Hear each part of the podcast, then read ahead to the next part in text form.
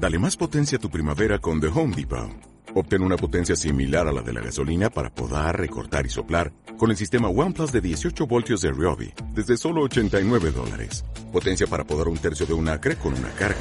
Potencia para recortar el césped que dura hasta dos horas. Y fuerza de soplado de 110 millas por hora. Todo con una batería intercambiable. Llévate el sistema inalámbrico OnePlus de 18 voltios de Ryobi. Solo en The Home Depot. Haces más. Logras más. Los que nos quedamos aquí, nos vamos al libro de Cantar de los Cantares,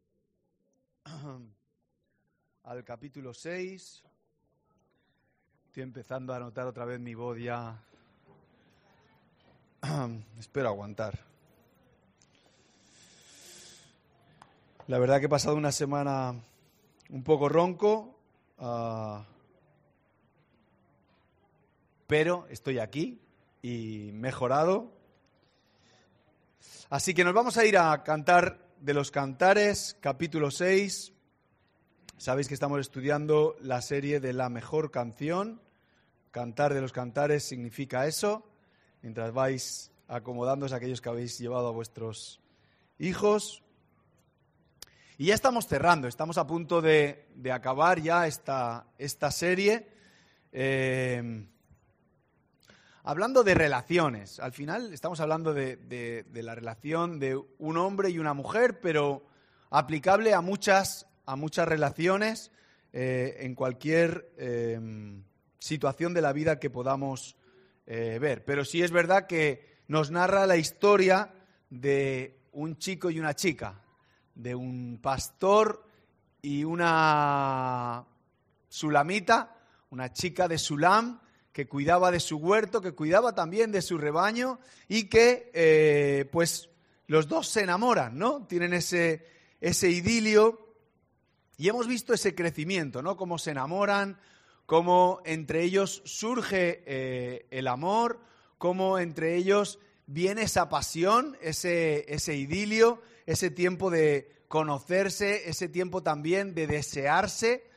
Hemos visto cómo se preparan para, para la boda y justo ah, después de la boda viene la- el tiempo de intimidad. Hemos ido viendo esos pasos progresivamente en, estos, en estas últimas semanas y vimos la pasada semana que después del tiempo de intimidad, eh, no sabemos cuánto pasa eh, en tiempo cronológico, pero sí sabemos que se enfadan, entran en una batalla, entran en una, en una guerra en la cual ah, ambos no lo, pasan, no lo pasan bien. Y vimos desde el capítulo 5, versículo 2, hasta el 6, eh, versículo 3, cómo la amada se siente abandonada. El hombre pica su puerta, ella eh, no responde, el hombre huye y la mujer quiere ir en busca de su amada. Hay la reconciliación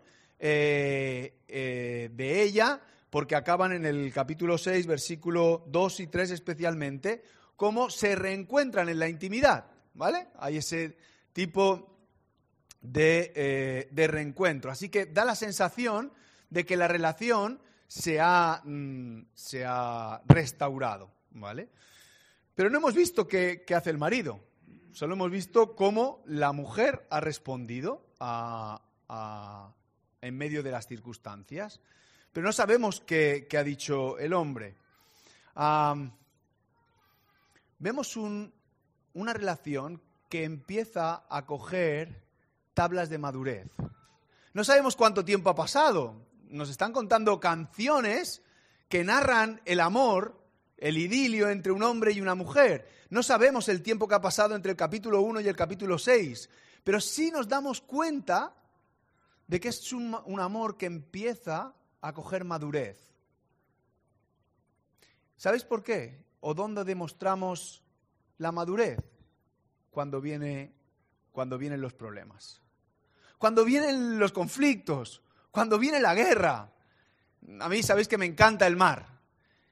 Yo diría que cualquier persona sabe navegar cuando la mar está calmachicha. Calmachicha es que todo es plano. Todo el mundo sabe coger un barco cuando un colchón, ¿verdad? Cogemos un colchón, empezamos a navegar y nos vamos. Ah, mira qué lejos he llegado. Pero ay, cuando vienen las olas. Entonces ya, ya, cuando vienen las olas, las cosas cambian.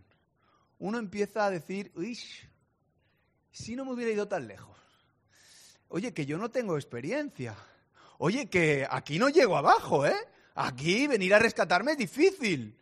Mm, yo no tengo experiencia para ir a caminar, hasta, nadar hasta allí. Es ahí donde demostramos nuestra madurez. Cuando las olas empiezan a aumentar, cuando los problemas, los conflictos nos empiezan a invadir. Y esto es lo que pasa en esta ah, relación.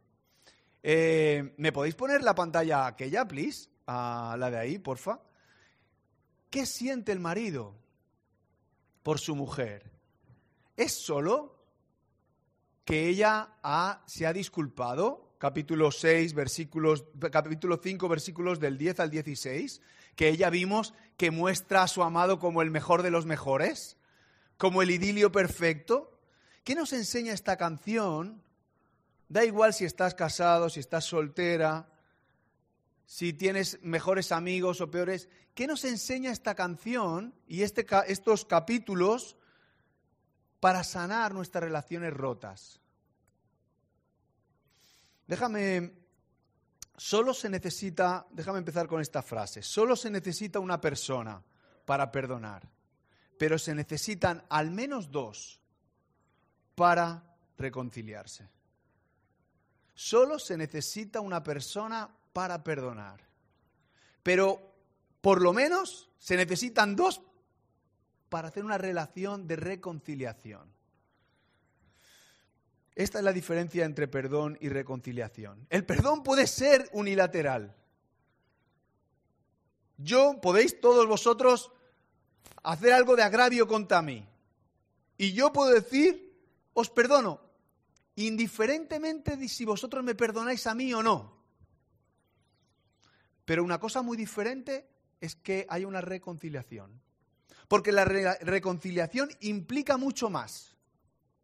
La reconciliación implica caminar juntos. La reconciliación implica una relación juntos. Hasta el punto en que ambos estemos de acuerdo, pero implica mucho más allá. No es solo perdón.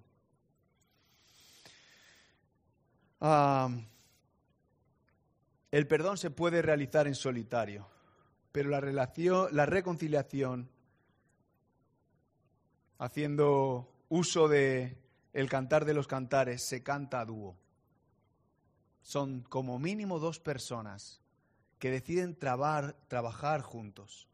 Y cuando hablamos de este, de, esta, eh, eh, de este libro, este conjunto de canciones, diría que es un álbum entre un hombre y una mujer, que no solo se enamoran, que no solo se casan, que no solo tienen intimidad juntos, sino que trabajan duro por mantener su relación. Y a veces se nos olvida esa última parte. Trabajan duro, se esfuerzan para que su relación continúe. Así que dejadme solo señalar dos actitudes, dos propósitos, dos desafíos que encuentro en esta eh, última parte del 6.3, del 6.4 del 6.4 al 8.4. No, no vamos a meditarlo mucho, es muy largo, se repiten mucho los temas que hemos visto, pero quiero presentaros dos cosas que no hemos tocado hasta ahora y que salen en, este, en estos dos capítulos. La primera, la mejor canción busca la reconciliación. La mejor canción busca la reconciliación. Si nos vamos del 6.4 al 6.9, eh, incluido el 10, eh, el 11 y el 12, vemos la respuesta del amado a la mujer. Le está diciendo, tú eres única. Nos hemos enfadado, hemos tenido una batalla, pero tú sigues siendo única para mí. Lo va a hacer con su lenguaje, lo va a hacer con sus adjetivos, lo va a hacer de la, de la forma típica. Ahora vamos a entrar. Pero después de la batalla o en la batalla, ¿cómo reaccionamos nosotros? Cuando salimos del conflicto, ¿cómo actuamos? ¿Seguimos tentados con el rencor? ¿Seguimos enfadados? ¿Seguimos dando la espalda? ¿Seguimos señalando? ¿Seguimos sintiéndonos superiores? ¿Cuántas veces nos quedamos enfadados por largo tiempo y no buscamos la solución del conflicto? Os veo como, ah, no, esto no me atañe a mí. Pero creo que todos tenemos conflictos. Yo el primero. Y reconozco que solucionar el conflicto muchas veces no es mi prioridad. Y os puedo asegurar que no sé vivir en el conflicto, no me gusta el conflicto, no estoy a gusto en ningún conflicto. Necesito solucionarlo lo antes posible. Pero ¿cómo actuamos? ¿Cómo nos movemos en el conflicto? Es curioso que este amado su pasión no se ve afectada. Lo vamos a ver ahora, pero los versículos del 4 al 7 automáticamente recuerdan eso. ¿Os acordáis por dónde viene el conflicto? ¿Os acordáis cuál es el motivo de su enfado? ¿Os he perdido ya? Hombre, no me hagáis que empiece desde el principio, que la voz es limitada. ¿Os acordáis? No le abrió la puerta. Muy bien. Eh, Cristina, no le abre la puerta. Él tenía ganas de tener intimidad con su mujer y ella, con motivos, no, no, no, no la culpo, con motivos súper razonables posiblemente, le dice, no es el momento, ahora no. Y él coge y se va. El, el motivo del conflicto fue el sexo. Y es curioso que en ningún momento él le recrimina nada. Diría aún más, él quiere decirle a su mujer y quiere asegurarse de que antes de que vuelvan a intimar otra vez, ella se dé cuenta que no solo le importa eso de ella. ¿Me estoy expresando? Porque del versículo 4, capítulo 6, versículo 4 al 9, no tiene que ver con sexualidad. Lo va a mostrar un poco más adelante, pero ahí no. Él quiere que ella se sienta segura. Versículos 4. Dice, tú, amada mía, eres bella como Tirsá, encantadora como Jerusalén, majestuosa como las estrellas del cielo. No hay nadie como tú, le está diciendo. No hay nadie que se pueda comparar a ti. Eres algo fascinante. Versículos 8 y 9. Pueden ser 70 las reinas o 80 las concubinas e innumerables las vírgenes, pero una sola es mía y preciosa. Da igual quien tenga delante. Podemos haber estado eh, enfadados, pero no hay nadie como tú. Tú eres única para mí. No hay mujer en el mundo entero, le está diciendo.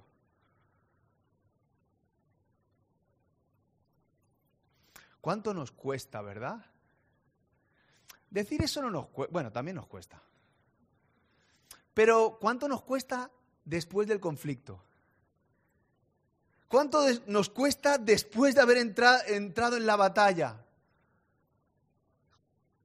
Pero aquí vemos un amado que dice que prefiere la paz, que prefiere la unidad, que prefiere la, armonía en las relaciones.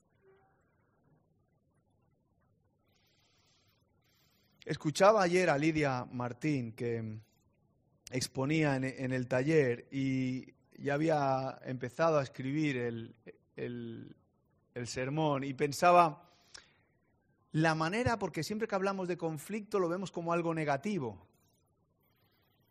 ¿Por qué? Porque nos crea tensión, porque no queremos entrar en el conflicto, pero inevitablemente vamos a entrar. Es algo que sí o sí, puede que sea hoy, puede que sea esta tarde, puede que sea de aquí un rato. Podemos entrar por cosas que no tienen mucho valor y por cosas que realmente valen la pena, pero vamos a entrar en el conflicto. Entonces, ¿Por qué no lo miro? Y el desafío para vosotros y para mí en esta mañana era, ¿por qué no lo miramos de la manera positiva? ¿Por qué no vamos al conflicto como, y vemos el conflicto como una oportunidad? Una oportunidad para crecer, una oportunidad para madurar, una oportunidad para entender, una oportunidad para ser, más, como Dios quiere.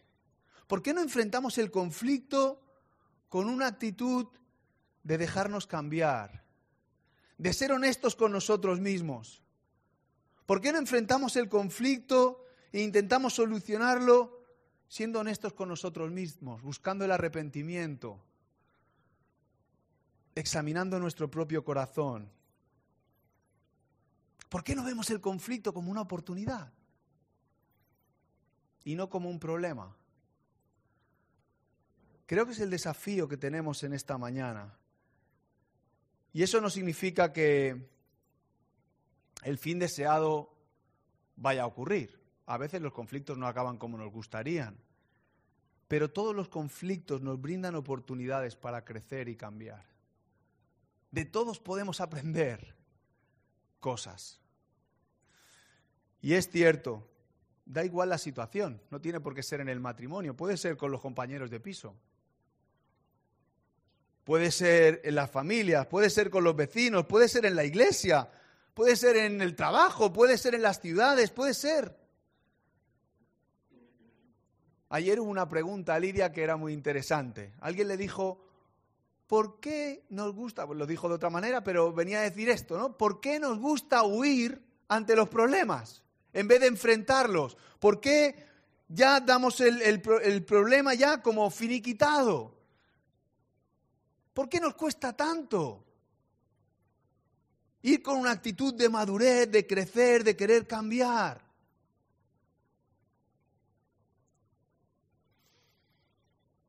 Mira, leía una historia esta semana del testimonio de dos personas que, que habían tenido un accidente.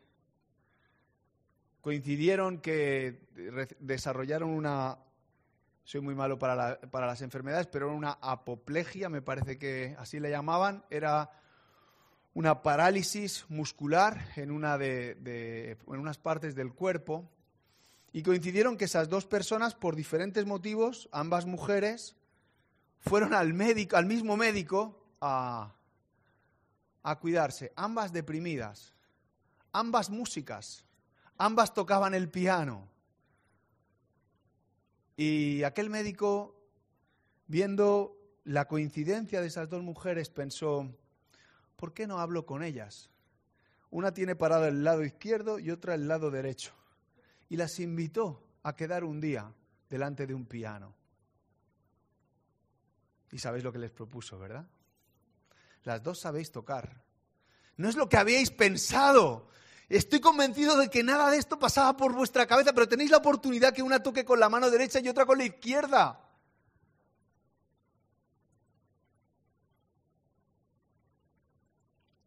ambas desarrollaron esa tarea y pudieron de una manera muy diferente a la que habían soñado, en medio de la complejidad, crecer y no huir y no quedarse siempre en la misma situación en la que vivían. Muy difícil.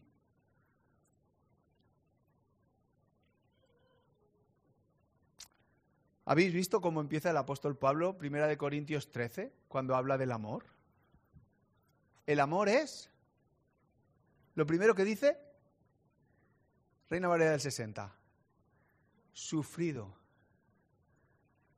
El amor es sufrido. ¿Es casualidad que ponga eso en primer lugar? No, en absoluto. Vamos a tener problemas y el amor es sufrido. Las relaciones son conflictivas, muchas de ellas pasamos conflictos queriéndolo sin querer y vamos a sufrir pero es cómo afrontamos esa lucha, cómo afrontamos esa batalla, que va a ser inevitable. Ah, dejadme eh, ir a la actitud de estos dos amantes. Podríamos haber ido a muchos ejemplos en la Biblia, pero he querido ir a, cómo actúan ellos. ¿Vale? Tres aspectos muy rápidos de cómo actúan ellos en medio del conflicto. La primera es, hay diálogo cara a cara. ¿Os acordáis cómo responde la mujer? Capítulo 5, versículo 10. ¿Por qué responde ella y nos desarrolla a ese amante? ¿Por qué? Porque se lo pide quién? ¿Os acordáis? La gente de la comunidad le dice, ¿por qué tenemos que ir detrás de tu amado? Dinos cuáles son las razones para, que, para buscarlo. ¿Os acordáis? Y ella responde, pero no tiene al amante cara a cara, no tiene a su esposo delante, pero él sí. No estoy en ningún momento culpando, ¿eh? ella va detrás de él. No. ¿Qué quiero decir? La reconciliación es cara a cara. Es un diálogo cara a cara. Él elogia a la mujer cara a cara, quiere transmitirle seguridad, quiere transmitirle importancia. No solo lo dice ante la comunidad, se lo dice a ella en persona. Él quiere que ella la vea. Qué fácil, no, qué, no sé si es que fácil, pero cuánto más fácil nos es solucionar los problemas por WhatsApp. No tengo el móvil aquí conmigo. Oye, que me sabe muy mal, ¿eh? ¿Por qué nos cuesta tanto ir cara a cara? ¿De verdad? ¿No, podemos? ¿Somos capaces de hacer daño cara a cara, pero no somos capaces de ir y reconciliarnos cara a cara?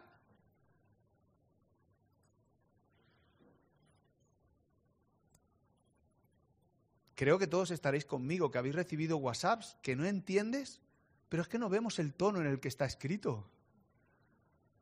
No, no lo entiendes. Yo os puedo decir, lo siento, y alguien se va a creer ese lo siento. No se lo cree nadie. Pero si os digo, mira, lo siento, de verdad lo que he hecho está mal. Tú no solo estás oyendo mis palabras, estás viendo mis gestos, estás viendo todo, todo lo que es no verbal. Pero eso no lo hace el WhatsApp, ni el Telegram, ni no lo hace nada de eso. Lo hace el cara a cara, el diálogo.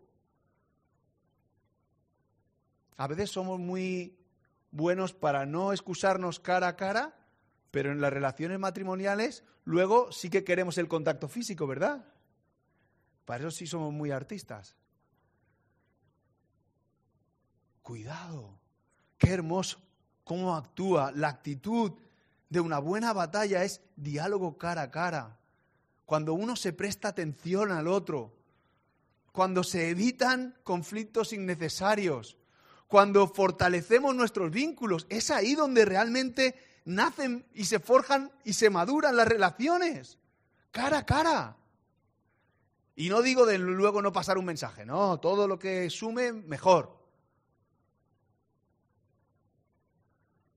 Pero aprovechemos el cara a cara, aprovechemos el tiempo juntos. Segundo, este amado busca la paz. Este amado podría, incluso tenía autoridad, no solo como marido, sino tendría el apoyo de todos los que tenía allí para enfrentarse a su amada. Y no lo hace. No entra en guerra, es un pacificador. Él entra en la pelea buscando la reconciliación, no la guerra.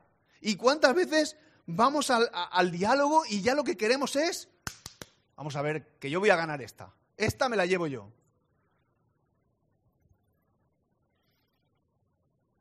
a veces intentamos batallar y parece que seamos enemigos en vez de amigos.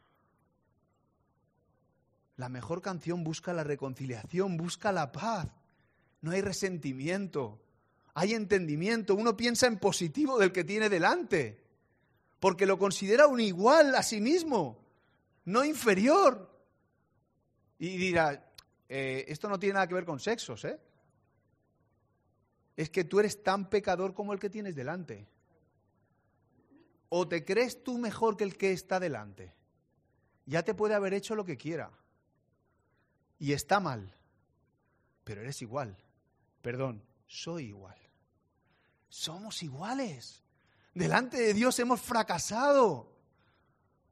Y a veces nos encanta recordar, fijaos lo que dice Proverbios 17, 9, un versículo que usamos para la amistad. El que perdona la ofensa cultiva el amor. Pero dice, el que repite o insiste en la ofensa divide a los mejores amigos. ¿Somos capaces de estar recordando lo de hace cinco años?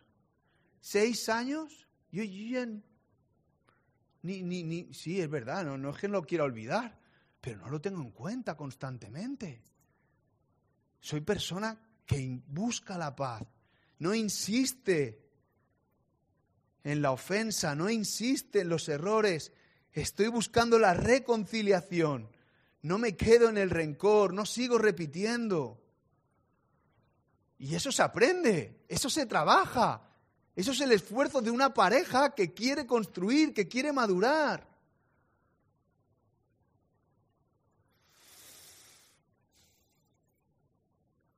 Y lo último, recuerda su compromiso. Es curioso que estos versículos se repiten en el capítulo 4, de otra manera, pero se repiten, son iguales. Le está dando un, permitidme la expresión, le está dando un repaso a su mujer por sus cualidades físicas, interiores y exteriores. Y eso que cuando lo hizo, cuando eran novios. Y él recuerda su pacto con ella, lo que la amaba. Qué rápido olvidamos. Y qué rápido recordamos cuando nos han hecho mal, ¿verdad? Eso no se nos olvida tan fácilmente.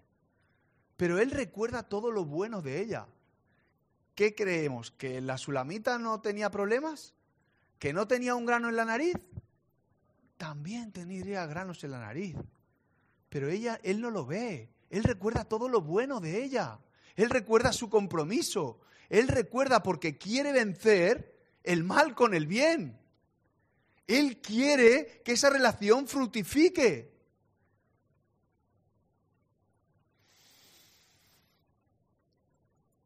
¿Cómo enfrentamos nuestros conflictos? ¿Cómo actuamos ante los problemas en cualquier relación? Somos personas que vamos de frente. Somos capaces de hablar con 17 menos con el afectado. Somos capaces de criticar, de decir, pero no nos miramos a nosotros mismos.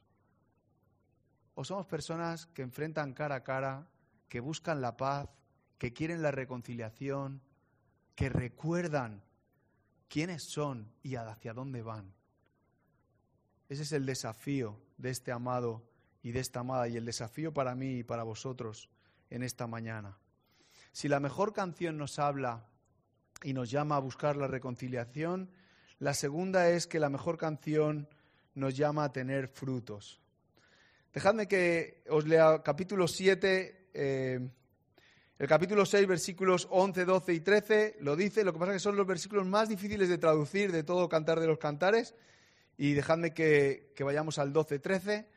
Eh, empezaré en el 10, capítulo 7, 10, dice, yo soy de mi amado, la amada, dice, y y él me busca con pasión, ven, amado mío, vayamos a los campos, pasemos la noche entre los azahares, vayamos temprano a los viñedos para ver si han retoñado las vides, si sus yemas se han abierto, si ya florecen los granados, allí te brindaré mis caricias.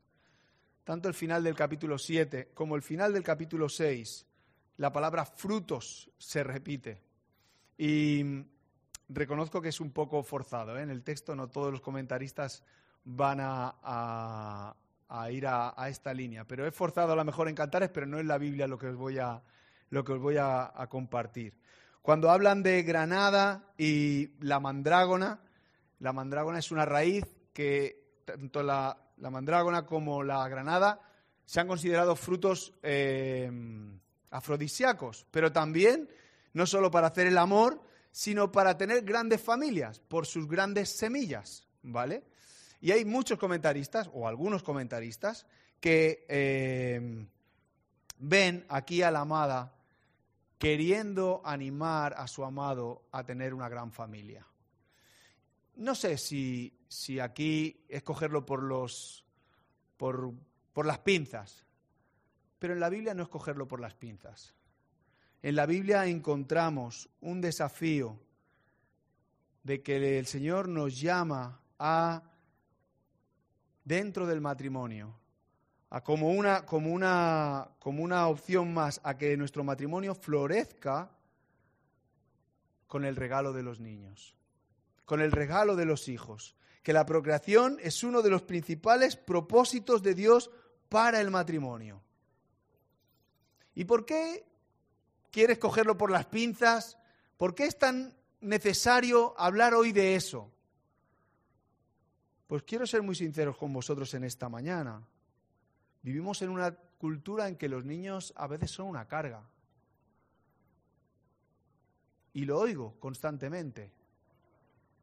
Los niños como, no diré un problema, porque no es verdad, pero a veces vivimos un mundo en que parece que no lo veamos como un regalo de Dios. Y no es que no lo sentimos, es como lo vemos. Y de ahí podríamos eh, hablar de muchas más cosas. ¿Dónde están las parejas jóvenes?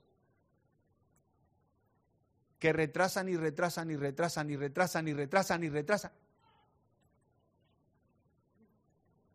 El tener hijos. ¿Por qué? ¿Os suena o no os suena? ¿Por un obstáculo para qué? Para el desarrollo personal. Eso queda muy bonito decirlo así, pero es un acto de egoísmo. Es un acto de mirarse a uno mismo. La Biblia siempre ha considerado a los niños como un regalo de Dios. Salmo 127, 3. Malaquías 2.15.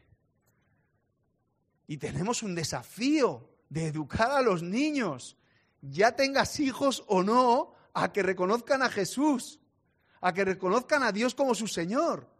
Todos.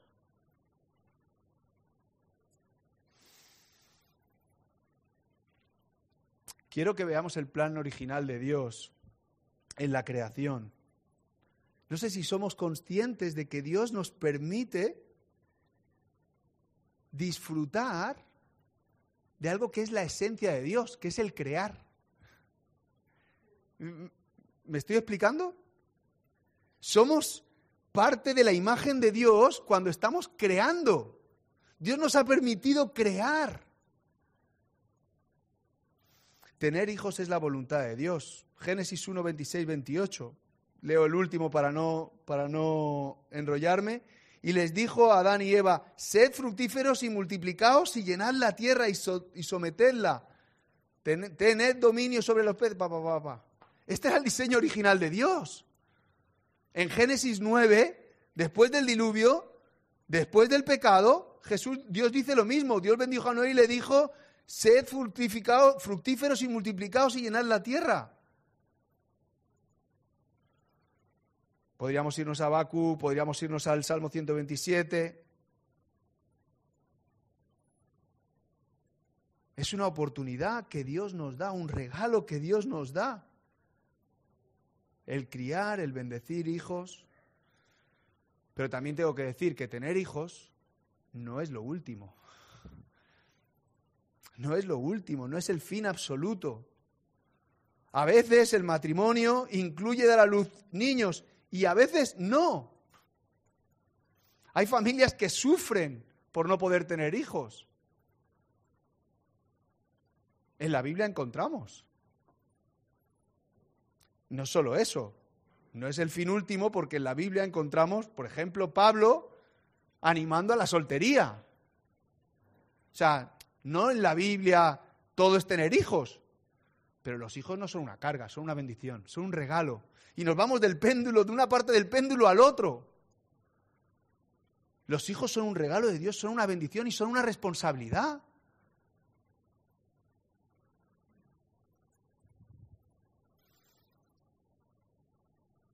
El matrimonio no es absolutamente para tener hijos. Y eso es lo que antes parecía que se predicaba pero es absolutamente para... Ah, ay, perdón, que estoy leyendo. Para, pero es absolutamente que los niños, y eso es para todos, sigan a Jesús. Eso sí. Sean tus hijos o no lo sean. Acompáñame a Marcos, capítulo 10, versículos 29 y 30. Marcos, capítulo 10, el Evangelio de Marcos, capítulo 10, 29 y 30. Os aseguro, dice Jesús, que, el que todo el que por mi causa y la del Evangelio haya dejado casas, hermanos, hermanas, madre, padre, dice, ¿qué dice?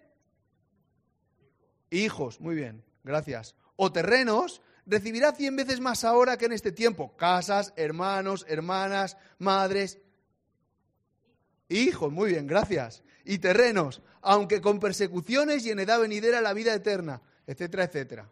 Aquí Jesús cambia lo absoluto de tener hijos biológicamente por tener hijos en la fe, por tener hijos espirituales. O sea, podría incluir la crianza, podría incluir en, nuestro país, es algo que a veces la iglesia evangélica no ha visto muy bien, pero el apadrinar. Y a mí a veces me han dicho cuando presentamos, ¿podemos apadrinar a... Y un día me fui a estudiar lo que significaba apadrinar. ¿Sabéis lo que significa apadrinar en su origen? Era cuidar espiritualmente a ese bebé. Pues yo quiero aquí mil padrinos, cien padrinos, preocupándose por cada bebé que presentamos. Personas que se preocupen por su vida espiritual. Pero no, padrinar, ¿sabéis lo que significa? Darle un regalo por Navidad, uno para su santo y otro para su cumpleaños. Eso es nuestra sociedad, pero eso no es la Biblia. Eso no es de donde viene la palabra apadrinar, era ser padre. Y cuando él faltara era cuidar espiritualmente de.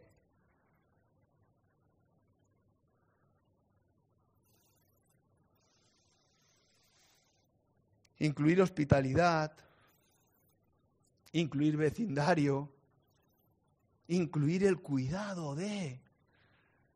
Ya no es tener hijos biológicamente, es tener muchas personas a las que cuidar. El objetivo, el matrimonio no es absolutamente para tener hijos, pero es absolutamente hacer que sean niños o no, tengan a Jesús como su forma directa o indirecta en sus vidas. Y eso es una responsabilidad de todos. Dios no espera que todos tengamos hijos. Dios ni siquiera ordena que toda pareja cristiana y que pueda tener hijos deba tenerlos. En sí pensando en todo esto, me acordé de una familia que podía tener hijos y decidió no tenerlos. Y buscó al Señor, es muy raro, no, no, conozco nada más que a una, pero decidió buscando al Señor teniendo la posibilidad de no buscarlos con un propósito que Dios les había marcado claramente.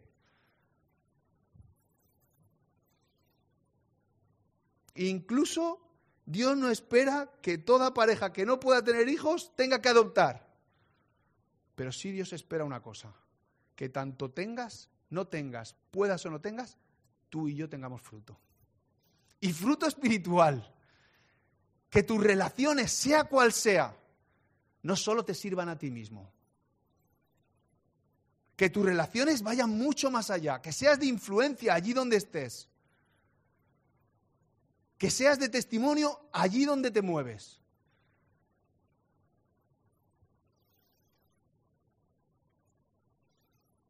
¿Sabéis? Los hijos conocen antes a los padres que a Dios. ¿O no? ¿A quién conoce antes Andreu? ¿A mí o a Dios? Andreu es mi pequeño. ¿A quién conoce?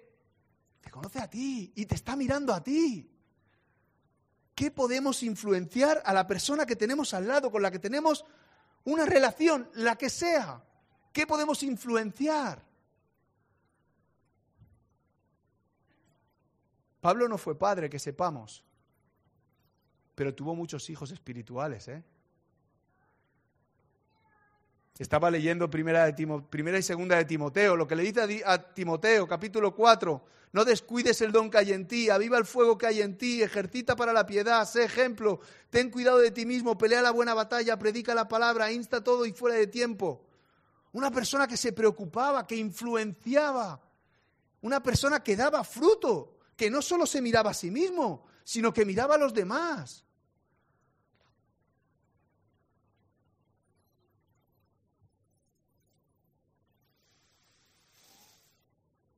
La mejor canción es una canción que da frutos, que no se mira a sí, a sí misma, que no se mira a ellos solos.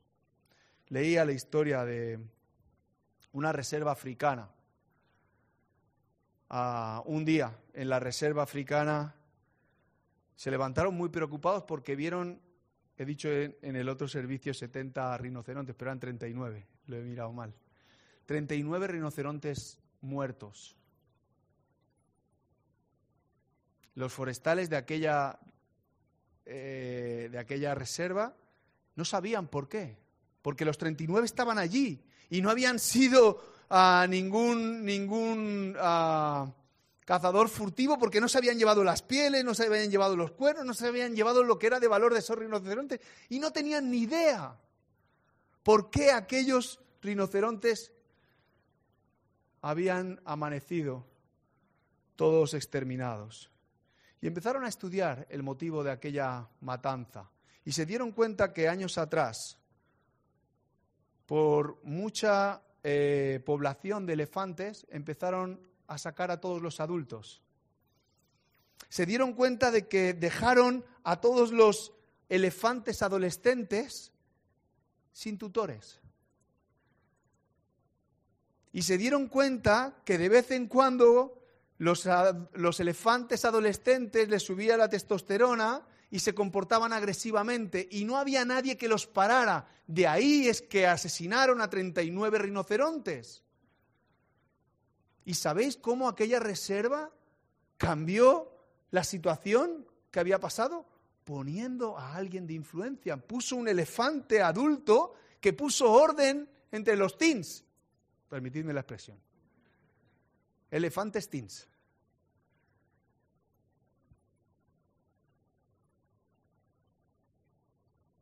un ejemplo verídico, pero muy sencillo, de cómo podemos ser de influencia en medio de la sociedad en la que vivimos. Yo me preguntaría, ¿qué puedes influenciar? Con tu relación. No, tu relación no es perfecta. Ni con tu esposa, ni con tu esposo, ni con tu amigo, ni con tu vecino, ni con tu uh, de esto de piso. Pero ¿cómo puedes influenciar a la persona que tienes al lado? A mí me entristece cuando hablo con amigos y me dicen, no, se han separado. ¿Y por qué todo el mundo se separa? ¿Por qué no, por qué no le damos la vuelta? Oye, yo continúo porque quiero que muchos continúen. Y mi relación no es perfecta, pero sigo trabajando y sigo esforzándome para que siga creciendo. Y te animo a ti que lo estás pasando mal para que te esfuerces y sigas creciendo. Mira, mi relación con esta persona no es la mejor del mundo, pero hay una cosa que sí es positiva y te animo a hacerla. ¿Por qué no somos influencia en aquellas cosas que el Señor está haciendo en medio de nosotros? Podemos cambiar el destino de muchos por nuestra influencia. La mejor, canción nos habla de reconciliación.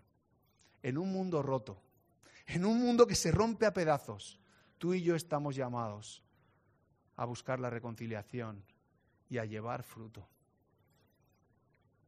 Piénsalo durante esta semana.